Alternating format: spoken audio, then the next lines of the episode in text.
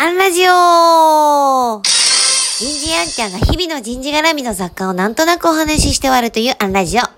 今日は、原則1、人間は怠慢である。こんなテーマでお話ししてみようと思います。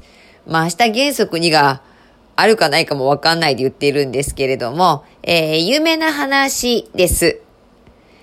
えー、ヨーロッパの、こう、各国でね、臓器移植の同意率っていうのがあって、例えば、えー、オーストリア99.98%、ベルギー98%、フランス99.01%、ハンガリー99.97%、ポーランド99.5%、えー、ポルトガル99.64%、もうね、99%レベルで、えー、臓器移植に同意するわけです。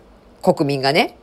で、一方、同じヨーロッパでも、デンマーク4.25%、イギリス17.17%、ドイツ12%、もう二極化が激しいんですよね。いやー、国民性だね、では全然ないですからね。えー、なぜこれほどまでに違うのか。同意率の高い国と低い国の違いは何なのか。もう一個答え簡単です。えっ、ー、と、前者の同意率が高い国は、えー、オプトアウト方式を使っている。えー、あなたが死後に臓器の移植を希望しない場合、チェックを入れてください。だから、チェックをしなかった場合は同意とみなす。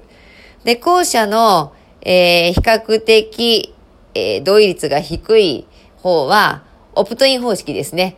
えー、意思表示がない場合は不同意とみなす。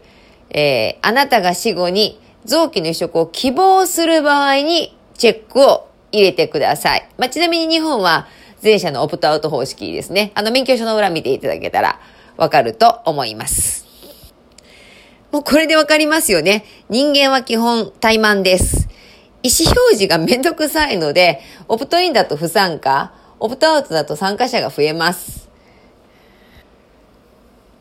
こう、このね、選択肢の設計が面白いのは、人間はデフォルトの選択肢に誘導されるってことです。それが、臓器提供のような重要なことであれ、もうささやかな日々のね、えー、晩ご飯の、えー、選択のようなことであれ。で、こう、複雑な思考ってやっぱ人間は無意識に避けるので、原則として知っておいた方がいいですね。デフォルト設定結構大事です。おとり選択肢なんかに注意してくださいね。